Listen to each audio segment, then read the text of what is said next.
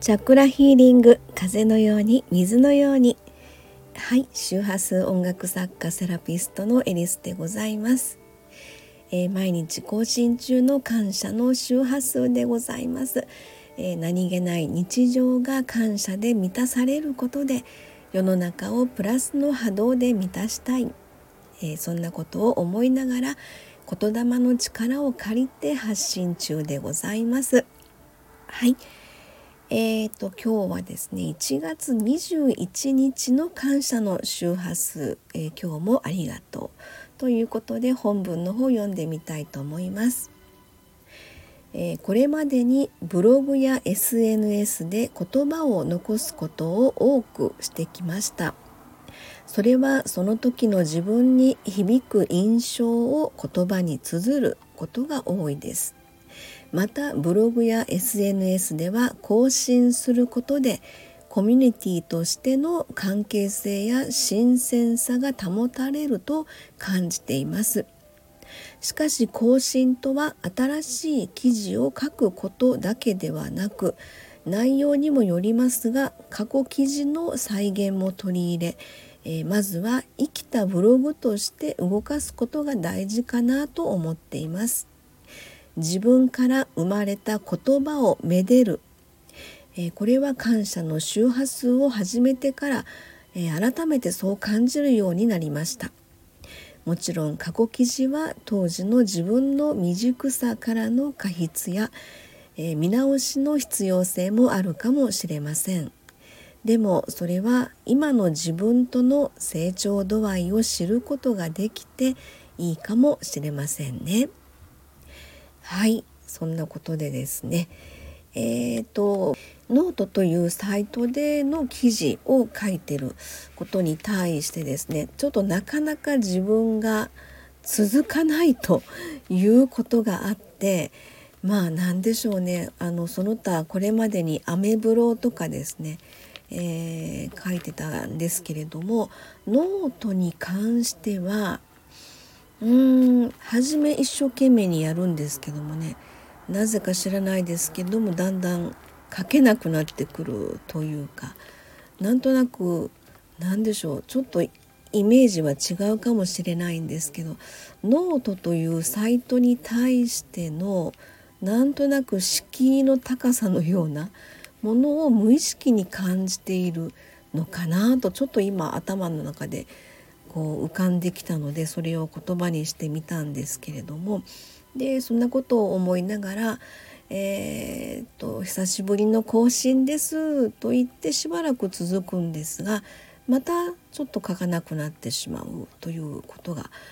えー、これまでのなんかノートの私の付き合い方かなというふうに思ってるんですね。でそれがうんと何か新しい記事を書かなきゃいけないっていう、まあ、更新することがあの大事かなというふうに思いつつですねでまあそれが続かない一つの理由なのかなと自分なりに分析をしてみたんですよね。でそしたらあの、まあ、ノートのフォロワーさんでこうご自身の中の過去記事からですねえー、それをランク付けをされていて、えー、トップ10ということで過去に書かれた記事のそこにご紹介されてたんですよね。あなるほどなと思ったんですけどでもその方はそもそもあのフォロワーさんが多くてで「いいね」の数もたくさんついてる方ですのでそのランク付けをするのがとてもなんかまあ、意味があるのかなと思ったんですけど私のノートに関してはですねそんなにこう何て言うんだろういいねがつかないという状態も続いててそれも続くのでもしかすると書くのが嫌になっちゃうのかなとかちょっと分かんないですけどそれはあるかもしれないなと今ちょっと言いながら思ったんですけど。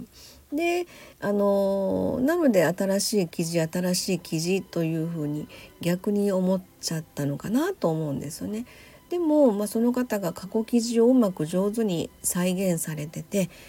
で、えーと、要はあの自分から生まれた言葉っていうのを、えー、まあこの時に「めでる」っていうふうに私の中でなんか出てきたんですけどもね過去記事その時に多分一生懸命書いたんですよね。でそれをその1回きりであのなんだろううんと読み捨てのような、えー、そういう扱いをするんではなくて、えー、ちょっと私はその時チャクラについて書いた記事だったりとかですね、まあ、日常のことに対してだったらなかなか再現っていうのもまた新たに持ってくるのはちょっと厳しいかなと思うんですけどいろんな情報とか記事について自分はあの割とチャクラのことについて過去記事で書いてたりしたので、えー、それについてですね改めて今またちょっとこう時代が変わってね風の時代というふうに言われてきているもう昨今でその風の時代が定着するぞという、まあ、2024年が始まったわけなんですけれどもそれについて今やっぱりこの自分の中ではね人間のそのエネルギー体と言われてますのでこのチャクラをうまく日常使いすることがあのすごく大事じゃないかなというふうに改めて感じてるわけなんですよね。でそれで、まあ、そのこともあって過去の、えーと、2020年に書いた記事がありまして、えーと、それがですね、えーと、チャクラにあチャクラのバランス？えーと、チャクラのバランスっていう記事を2020年に書いてる記事があったんです。ちょうどなんかちょっと読み返すとアフターコロナ的なことも書いてやったりしたのでまあそこを踏まえてその流れから今に至るじゃあ今からこうこうだっていうイメージが自分の中で湧いてきたんですよね。であじゃあ今こそこのチャクラのバランスっていうところに、えー、すごくこう意識を持っていくっていうことが大事かなというふうに思いました。はい、えもしよろしければチャクラのバランスっていうねノート記事のアドレスを貼っておきますので、えー、よかったら読んでみてください。はいありがとうございます。そんなわけで今日は、